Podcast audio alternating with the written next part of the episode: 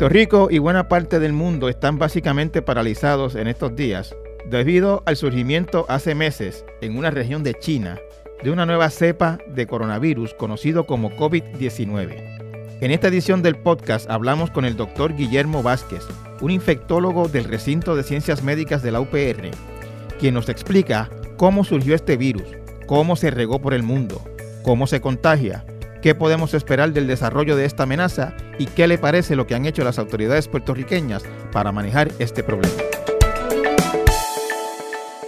Saludos audiencia, eh, hoy tenemos un podcast eh, especial eh, porque pues estas conversaciones como ustedes saben son normalmente cara a cara, pero pues debido a la situación que vive Puerto Rico y muchísimos países del mundo en que estamos eh, digamos, desincentivando el contacto de persona a persona, pues mi invitado de hoy lo tengo por teléfono. Eh, el, mi invitado de hoy es el doctor Guillermo Vázquez. El doctor Guillermo Vázquez del recinto de ciencias médicas es infectólogo, es catedrático, clínico eh, e investigador y dirige el Departamento de Microbiología y Zoología Médica en la Escuela de Medicina de la UPR. saludos, doctor. Sí, muy buenas tardes y buenas tardes a tu audiencia, a las personas. Eh, como pues sospecharán, eh, ¿de qué otra cosa se puede hablar en estos días en Puerto Rico que no sea de esta amenaza de, del coronavirus? Y, quería para empezar eh, preguntándole al doctor de, de, dónde surge, hasta lo que se conoce en este momento, de dónde surge el coronavirus. Bueno, primero vamos a hablar de los, de los coronavirus. Es una familia de virus. Eh, han estado tanto con nosotros los hombres como con otros mamíferos por millones de años. Eh, uno de los coronavirus es el causante del catarro común. Eh, y así, o sea, no, no es un coronavirus, sino es una familia de coronavirus. Eh, y estos coronavirus también pueden eh, infectar a otros animales, a camellos, a gatos, a murciélagos, etcétera. tampoco es un virus que sea exclusivo del humano. De hecho, los, los virus que, han surgido, coronavirus, el MERS, el SARS y ahora eh, el virus causante del COVID-19, todos salen de animales. Eh, la mayoría, en el caso de que nos concierne, de, del le voy a llamar coronavirus porque todo el mundo lo conoce así y es más fácil, pero como son diferentes, el coronavirus. Estamos hablando realmente de, estamos hablando realmente del COVID-19. Ese, ese, es el nombre correcto. Del, que, causa. COVID-19 es el nombre de la infección que causa. Okay. Sí, pero es, fácil porque así la gente pues sabe de qué estamos hablando.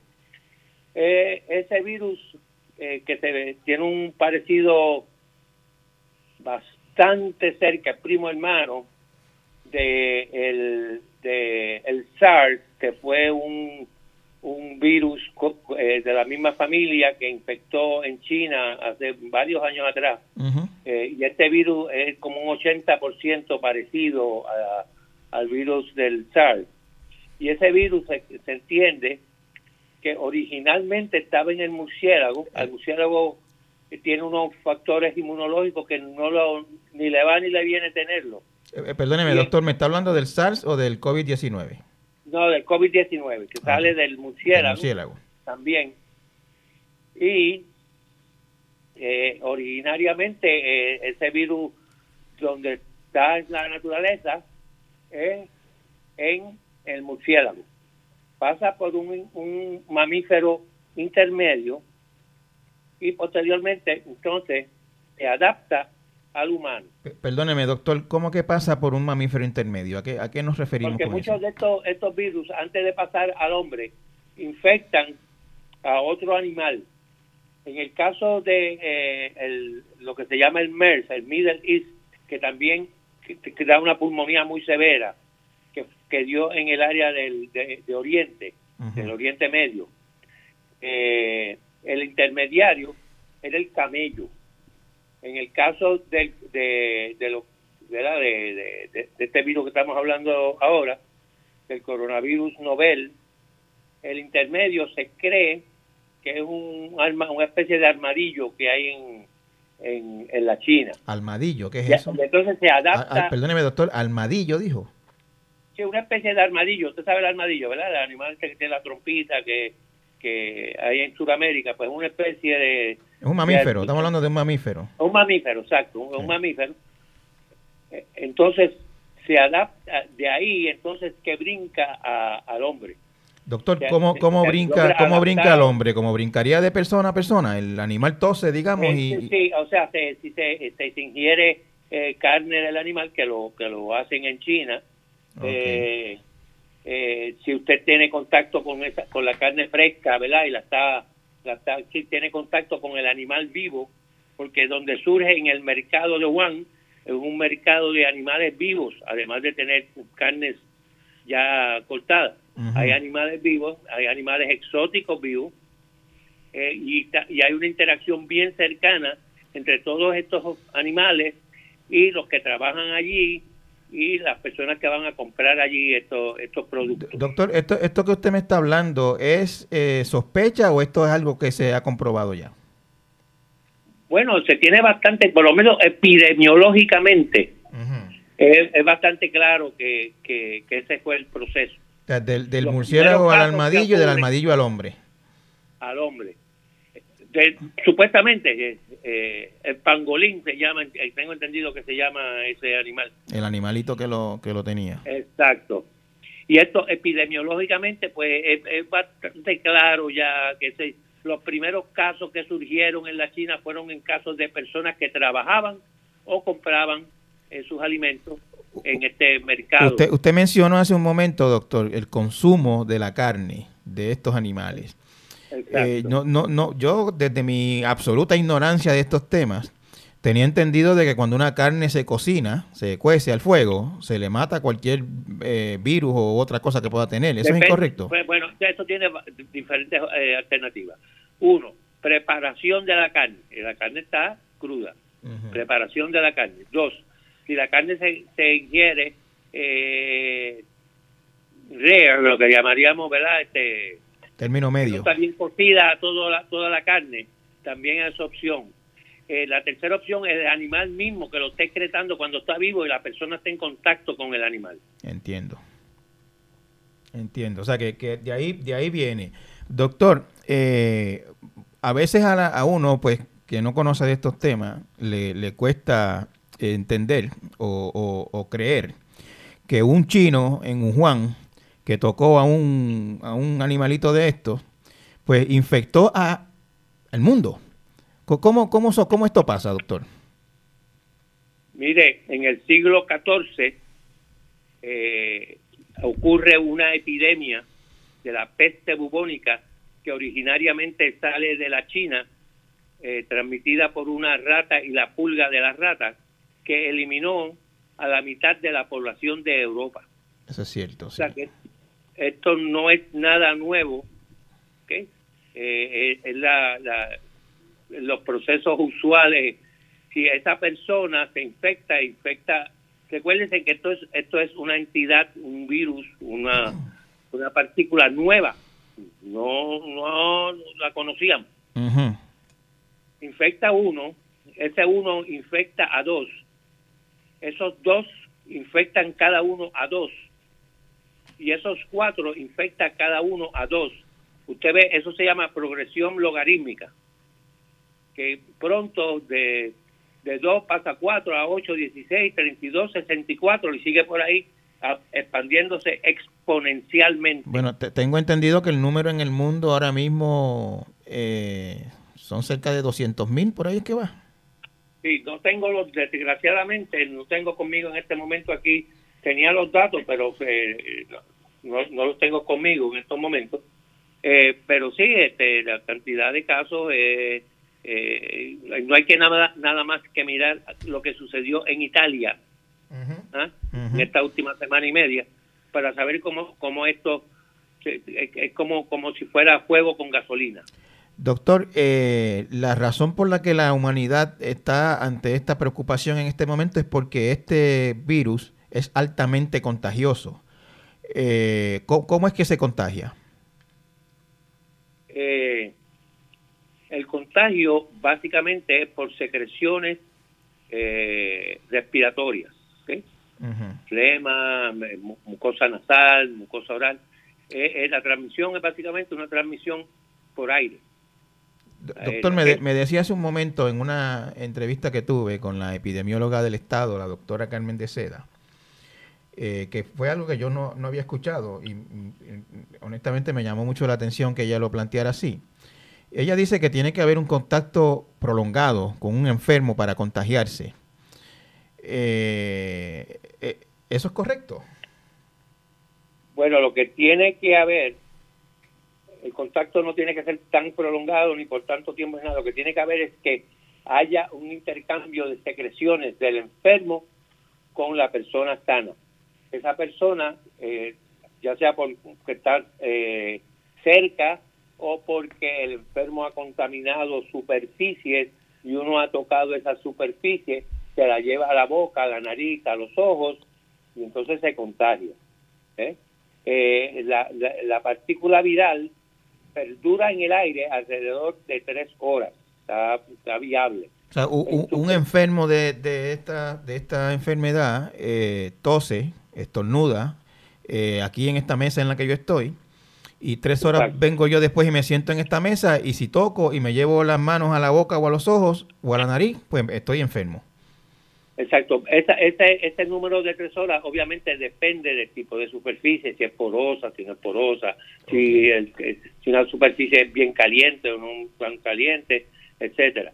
Este, pero es un término general, ¿verdad? Por eso es que se, se enfatiza tanto el limpiar la superficie y obviamente limpiarse las manos, porque uno con, las manos está tocando la superficie, ¿verdad? Eh, como parte natural de la labor de una persona y se la lleva a la boca y se la lleva a la nariz, se la lleva a los ojos, se la lleva a la cara, ese tipo de cosas. Doctor, aquí hubo una situación en, en Puerto Rico hace un poco más de una semana y es que llega una embarcación, un crucero, con una persona eh, que tenía eh, eh, síntomas de, de, de, de, pulmonía, entiendo yo, se le transporta en una ambulancia al hospital Ashford, se hace la prueba y casi una semana después llega la, prueba de, que tenía positivo a, COVID-19.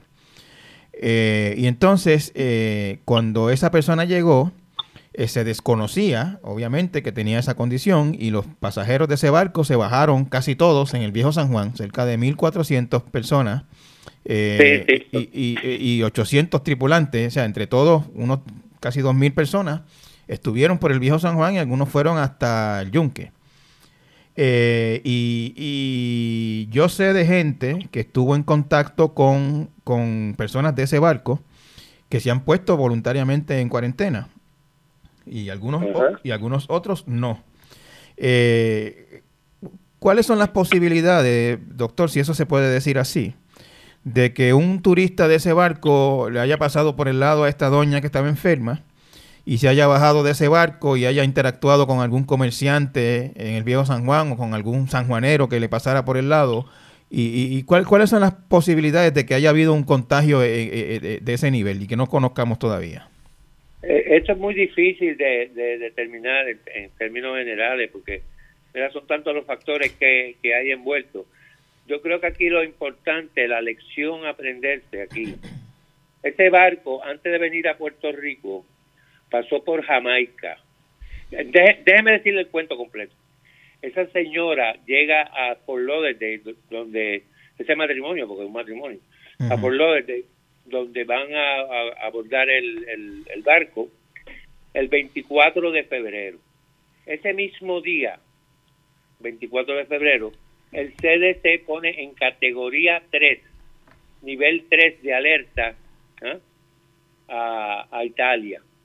Ese barco no zarpa hasta, hasta las 11 de la noche porque yo tengo el schedule de ese barco. Pues, a las señora, esa señora el 24 de febrero debió haber sido bajada de ese barco, puesta en cuarentena ella y su esposa por 14 días. Pero no se hizo. Pues, pues, me imagino que como era el mismo día, quizás la, la comunicación, ¿verdad? No, no fue la más eficaz. Y si se pone en, si se pone en cuarentena, se, se, se, se, determina que tenía... Exacto, cualquier, cualquier persona desde el 24 de febrero en adelante que viniese de Italia se ponía en cuarentena, se supone, en cuarentena por dos semanas. De todos modos, ella, ella comienza a sentirse mal, según tengo entendido, y esto pues no, ¿verdad? No, no, sé toda la, todos los detalles, pero según tengo entendido, en el barco pues le hacen una placa, le hacen un contagio de sangre que demuestra que tenía los glóbulos blancos elevados, que van más como una condición bacteriana que, que viral. Una, una, una, pregunta que, una duda, doctor, un, paréntesis, una duda con la que yo me quedé todos estos días, cuando el ex secretario de salud insistía públicamente que esa persona no tenía o no le parecía que tenía coronavirus porque tenía los glóbulos blancos altos y eso indicaba una cuestión bacterial. Eh, ¿Es imposible que una persona tenga una condición bacterial y viral a la vez? No, no es imposible, eh, no es imposible es, raro, es raro. vamos a coger el caso de influenza. Perdóneme, doctor, es, es raro, es, es inusual que eso pase. Le estoy explicando que, que no necesariamente es raro, porque si cogemos el caso el de la influenza, pacientes con influenza desarrollan infecciones bacterianas.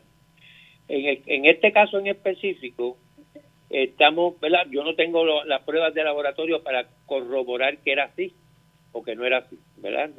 Estoy, estoy dejándome llevar por la misma información posiblemente que usted tiene. De todos modos, no sabemos si, si ella la pusieron en, algún tipo de medicamento que aumentaba los glóbulos blancos, como cortisona, eso no lo sé, no lo sé, estoy... Eh, de todos modos, cuando ese barco pasa por Jamaica, el barco pide permiso para dejar a la persona, a la señora, en Jamaica, y Jamaica le dice que no, que no puede parar en puerto. Entonces sigue hacia Puerto Rico. Eh, perdóneme, yo tenía entendido que en Italia bajaron todos, perdóneme, en Jamaica bajaron todos menos los italianos. Pues no sé, eh, como yo sé el cuento es así, quizás usted tiene razón, no dejaron bajar a, los italianos. Eh, pero este, de todos modos, al llegar aquí, se debió haber ¿verdad? sido un poquito más cuidadoso y no haber, primero, si la iban a, transferir, haber hecho la haber pensado en la posibilidad de que era esta condición y no simplemente una pulmonía, pues porque se ponen en, contacto el de la ambulancia, toda esta gente, ¿verdad? Asegura, eh, asegura el gobierno que la gente de la ambulancia y los que la recibieron en la sala de emergencia, todos tomaron las precauciones uh, debidas, ah, pero pues pues muy, bien. conociendo pues el gobierno, eso yo lo pongo en duda, pero eso es aparte. Ok, pues si lo hicieron, pues aplausos este de todos modos, entonces dejan bajar a todos los pasajeros. Uno no sabe a con qué personas interaccionaron estas dos personas, eh, ¿verdad? de, todos los pasajeros. Eh, y entonces, pues, se van en los tours y se van al Río San Juan, etcétera. ¿Cuán, eh, cómo podemos decir? ¿Cuál es la posibilidad de que se pasara? Pues va a depender mucho de las circunstancias, si estaba al aire libre, eh, si estaba hablando de cerca con una persona que estuviera enferma. O sea, eh, eh, para mí por lo menos es difícil estimar cuál sería cuál fue el impacto, si alguno, que tuvo el de haber bajado estos pasajeros en San Juan. No, no, no, no. Sí, obviamente que el riesgo, el riesgo existe. No hay duda sobre eso. Doctor, en este día en que estamos hablando, que es lunes, eh, todavía eh, son muy limitadas las pruebas de coronavirus que se están haciendo. Eh, todavía está como criterio para hacerse una prueba que la persona que tenga síntomas haya estado en contacto con alguien de quien se cree que puede haber estado en alguno de estos países con, problemas grandes de coronavirus. Eh, hay otra gente haciendo llamados de que ya es momento de que cualquiera que tenga síntomas se haga la prueba. en eh, Estados Unidos, como usted sabe, eh, ya, hay, hay, transmisión comunitaria. O sea, que no es que vino el pasajero y se lo transmitió a una persona, sino que ya personas que no han viajado se lo están transmitiendo a otras. Este, y se han liberalizado, según tengo entendido, las pruebas para detectar la presencia del virus Eh, y yo entiendo que es muy importante, muy importante contar con, con esta prueba lo antes posible, porque primero, hay, para hacerle el diagnóstico correcto a la persona, a lo mejor la tiene, a lo mejor no la tiene. Y segundo, si la tiene, ir a evaluar rápidamente los contactos que ha tenido esa persona para tratar de prevenir de que se siga eh, con el proceso de, de, contagio, de contagio entre personas. Doctor, eso, eso que usted me dice es bien importante y es algo que, por ejemplo, eh, yo no sé. Eh, bueno, con el caso de la turista italiana, pues no sé, no se ha hecho. hay otro caso que es de una turista canadiense que estuvo en Puerto Rico el 7, ella llegó en avión el 7 de marzo, eh, tomó un crucero, creo que ese crucero regresó a San Juan, estoy hablando de memoria, el 14 me parece, eh, y entonces regresó por, vuelo a Canadá. Allá en Canadá dio positivo a coronavirus. el gobierno no sabe todavía con quién esa persona entró en contacto. Eh, digamos que yo soy el empleado de, de, una tienda de, mantecados allí en el Viejo San Juan y, sospecho que yo le atendí a esa señora. ¿Qué, qué yo debo hacer? Pues usted eh, debe de comunicarse ¿verdad? con su, su, su médico o su sala de emergencia. Entiendo que hay hasta un, número de emergencia. Hay un número en que la gente llama para orientarse, sí, pero ahí lo que le dicen es que vaya a su médico. Ok. Sí, eh, lo primero que quiero enfatizar es que si usted entiende que por alguna situación puede estar, ¿verdad?, este, haber un contagio eh, con, con una persona positiva, pero es porque tiene algún síntoma. O sea, si usted está sintomático, lo más seguro que no va a pensar nada, pero si tiene síntomas, un poquito de fiebre, malestar general, dolor de cabeza, tos seca, eh, y antes de nada debe llamar telefónicamente a su proveedor de salud o a la sala de emergencia, lo que sea, explicarle la situación, cosa de que esté preparado para recibirlo y poderlo evaluar apropiadamente sin que ponga en riesgo la contaminar a otra eh, a otras personas en, en el lugar eso es lo primero y lo segundo si el médico entiende que que eso es, eh, que los síntomas que tiene sugieren esta posibilidad, pues entonces hacerle las pruebas de rigor, CBC, una placa de pecho, todo este tipo de cosas, y enviarle a hacer, ¿verdad? La, la, a detectar la presencia del coronavirus en las secreciones nasales y orofaringios, etcétera. Doctor, eh, eh, sí. Ah. Eh, desde, desde este fin de semana, desde el lunes, desde, bueno, el domingo por la noche, ya estamos en el lunes, está en proceso el primer día de esto. Pues Puerto Rico está prácticamente en lo que se conoce como un lockdown. Se supone que todo el mundo está en su casa, menos los que tengan algunas razones bien específicas para estar en la calle. Se supone que todos los negocios y establecimientos están cerrados, excepto algunos eh, que tienen que ver básicamente con salud, con alimentación, etcétera, etcétera y, e incluso esos con, sus restricciones. Eh, ¿A usted le parece que esa es una medida apropiada en la etapa en que estamos de esta situación? Bueno, mi opinión muy personal es que eh, desgraciadamente en Puerto Rico no tenemos los datos eh, estadísticos necesarios para saber dónde estamos parados. Yo creo, yo creo que como estamos en una etapa que no sabemos lo que hay, es mejor fallar en el lado bueno que en el lado malo. Y el lado bueno es hacer lo que estamos haciendo. ¿Cuáles son esos datos estadísticos que usted cree o quisiera que tuviéramos en este momento? Pues un número elevado de pruebas de, de, la presencia del virus en secreciones, si son negativas, si son positivas, eh, eh, eh rastreo de los contactos eh, que, han, que han tenido pacientes han salido positivos, todo este tipo de información, qué áreas geográficas se están viendo estos casos, eh, todo, ¿verdad? los datos epidemiológicos eh, que son importantes para uno, seguir esta condición. Es, es, bien importante tratar de ser lo más proactivo eh, al principio de la epidemia, porque así usted reduce eh, la curva epidémica. ¿okay? Eh, ¿Qué quiere decir esto? Si usted no toma ningún, si no se hace nada, vamos a suponer que no se hace nada, comienza entonces una transmisión comunitaria de persona a persona y como le digo, esto es una curva logarítmica, sube rápidamente, rápidamente, y eso ha pasado en los Estados Unidos y pasó en Italia. ¿ah? Y, qué pasa? Que sube a un nivel que está sobre, sobre eh, la, la, las cuestiones médicas que tenemos, número de camas. sobre, sobre la capacidad de atender el asunto. La capacidad, exactamente, la capacidad que tiene ese país o esa región o lo que sea. Usted lo que quiere es mantener esa curva debajo de esa capacidad.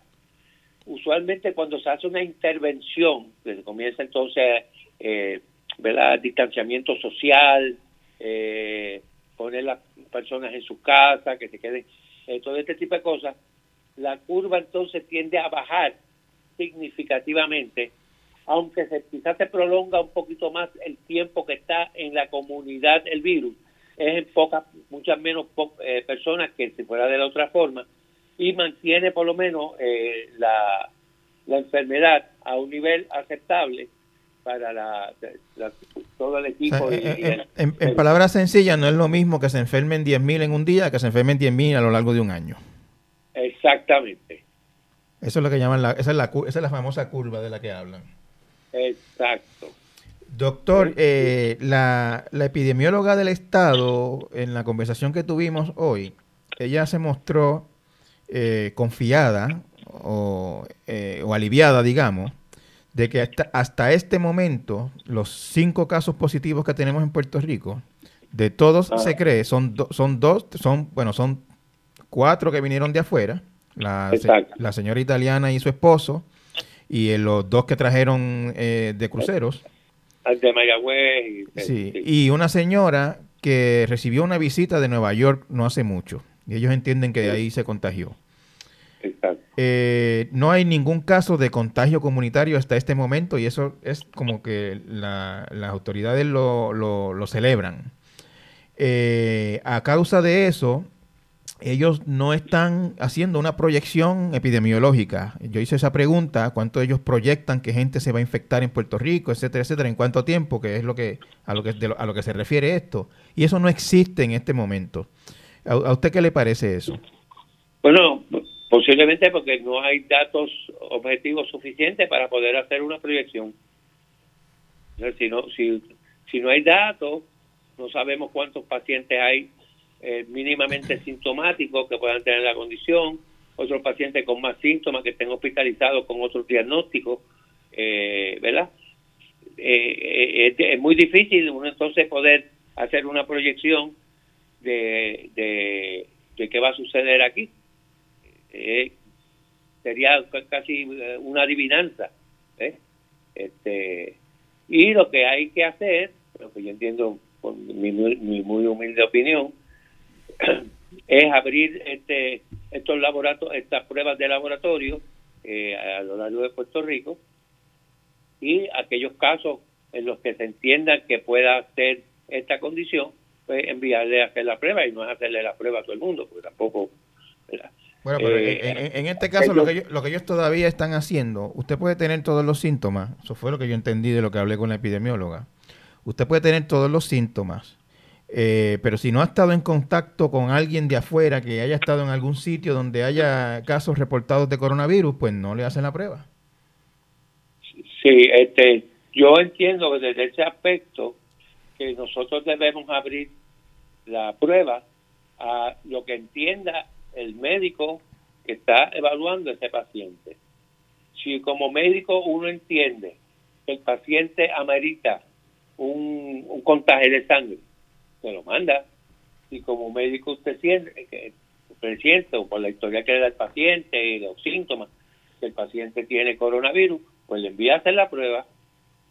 Tan sencillo como si sale, salen muchas negativas, aplauso, muy bien, no hay ningún problema. Pero las que salgan positivas, entonces usted puede intervenir rápidamente y evitar que siga ese paciente teniendo contacto con otras personas en su puede ser en, su hogar, en su trabajo, en, actividades, etcétera, ¿verdad? Eh, y entonces usted puede cortar ese ciclo de, infección.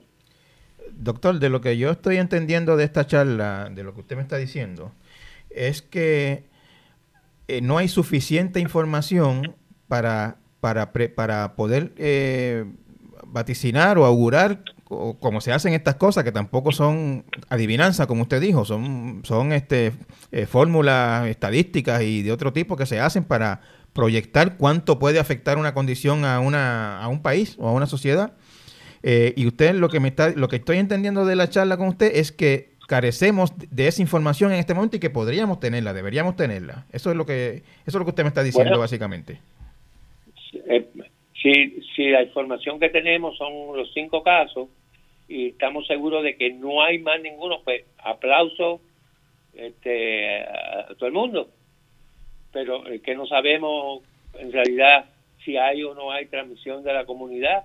Eh, personas que, que, han tenido, que han viajado a diferentes áreas, que están de regreso en Puerto Rico, eh, que se sienten bien, porque recuérdense que en esta enfermedad, y esto es importante, más de un 60, 70% de las personas tienen síntomas mínimos o no tienen síntomas.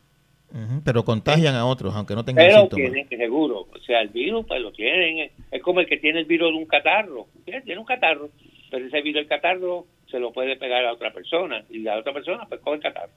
Eh, y entonces hay un por ciento mucho más bajo, de un 10 o un 15%, que sí desarrolla síntomas lo suficientemente severo para buscar ayuda médica y muchos de ellos hospitalizarse, y entonces alrededor de un 5, un 7% van a desarrollar síntomas críticos, que van entonces a necesitar ya otras medidas más, más agresivas. Doctor, eh, doctor de, de, la, de lo que usted ha visto, de cómo se ha desarrollado esto en otros sitios, en China, Corea del Norte, Corea del Sur, perdón, este, Italia, que son los sitios que más críticos ha estado esto. España está pasando por una situación eh, bastante preocupante en este momento. Eh, de lo que usted está viendo, de cómo esto se está desarrollando en otros sitios, ¿está preocupado por lo que pueda pasar en Puerto Rico? No, definitivamente estoy preocupado. Por eso es la importancia absoluta del distanciamiento social eso es bien, bien. A mí me dio vergüenza ajena ver el retrato ese que está de la placita del viernes. Sí, eso fue, fue fuerte. Eso, eso, me dio vergüenza ajena. Pero mire, no se queda atrás. Eso fue lo que pasó en Italia. ¿Ah? Eso fue lo que pasó en Italia y en parte en España. Sí, en Italia hubo una resistencia grande, de, incluso de las autoridades, de, de tratar de modificar el, comportamiento social pero eh, eh, ahí, eh, se valida la importancia del distanciamiento social, de, evitar conglomeraciones de personas, ¿verdad? Mire lo de la, ¿cómo es? El día de la salsa, este, todo este tipo de cosas. Uno mantenerse en su, en su área lo más aislado posible de otras personas para, para evitar que si está contagiado, no contagie a otro o que no lo contagien a él. Doctor, habiendo estado esto, eh, esto ha sido noticia desde finales de diciembre. Eh, en enero y febrero, pues fue haciendo crisis en otros sitios lejanos de aquí. Ya a partir de finales de febrero empezaron a detectarse casos en Estados Unidos y otros sitios cercanos a nosotros. Eh, ¿Le parece que reaccionamos con la celeridad que esto requería o cree que estuvimos un, paso atrás? Eh, a mí pues, me, es difícil ¿verdad? pensar que las personas no, no, hubieran tratado de tomar todas las medidas en esos momentos. Eh, me imagino que en parte, pues al no haber casos aquí y pensar de que pues quizás no iba a ser tan eh, va a ser difícil que llegara eh, el virus a nosotros. Eh, no se fue tan proactivo como yo creo que se debe haber sido. Ok, este, doctor. recuérdense que siempre mirando para atrás es fácil. Claro, el, el, el, ¿cómo le llaman? El, el el Monday Morning Quarterbacking, le dicen en Estados Unidos, como el, dirigente del, día, el dirigente desde la grada. Sí, sí. Doctor, este, nada, le agradezco mucho su tiempo. Eh, eh, le agradezco que haya sacado unos minutos para conversar con nosotros. Eh, sé que en estos días para las personas que, que, se dedican a lo que se dedica usted son bastante agitados porque todo el mundo los está llamando. Este, y nada, muchas gracias por su, por su tiempo y por su... Yo quisiera, yo quisiera para finalizar, enfatizar, enfatizar y enfatizar el lavado de manos el lavado de superficie, eh, personas que estén enfermas, que se sienten enfermas, que sus hijos se sienten enfermos, miren, no lo manda a la escuela, no lo mande al trabajo, no vaya al trabajo, quédese en su casa, sea, tenga conciencia eh, eh, en las condiciones, las epidemias, sea esta sea cualquiera, tienen un factor social bien importante, tienen un factor social bien importante. Así que es importante aquí que eh, nosotros como, como sociedad eh, tengamos que sentarnos y decir, espérate, tres cosas. Ser sensato, tener sentido común y una cosa que se ha perdido en Puerto Rico, tener civismo. No es yo, es nosotros como pueblo. ¿eh? Y, y, si hay que tener este distanciamiento social y no ir a dar la cervecita los viernes, fantástico. Mire, estar en su casa, tranquilo, este, y evite eh, que siga, que pueda haber una explosión de infección eh, eh, en, nuestra isla, ¿verdad? Eso es, yo creo que es sentido común, más que nada. you